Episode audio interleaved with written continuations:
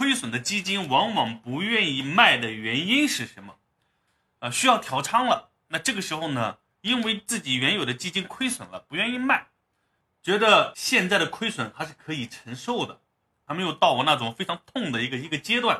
就像我们谈恋爱一样，啊，人家都不爱你了，你在一个不爱你的人身上无谓的付出，无谓的去承受，啊，那只能对自己的伤害越来越大。与其这样，不如当机立断，该分手就分手啊。分手之后，你很快也能迎来下一段幸福。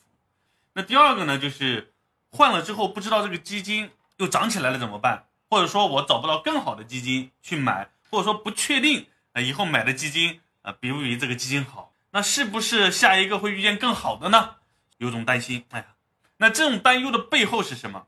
是你对你选的基金是没有信心的，对吧？谁都不能保证你接下来换的基金一定比当初那个基金更好。那为什么我们还要去换呢？那按照我们历史的一个规律来看，未来的一段时间以内，你换了这个基金之后，你面临的收益和风险比会比之前的这个基金会更好，这是一个大概率的事情。所以，我们不能够在确定性事情上去做一个哈百分之百的这个决定，但是我们一定要遵循一种概率的思维。至少来讲，我往这个方向去走，会往更好的方向去走。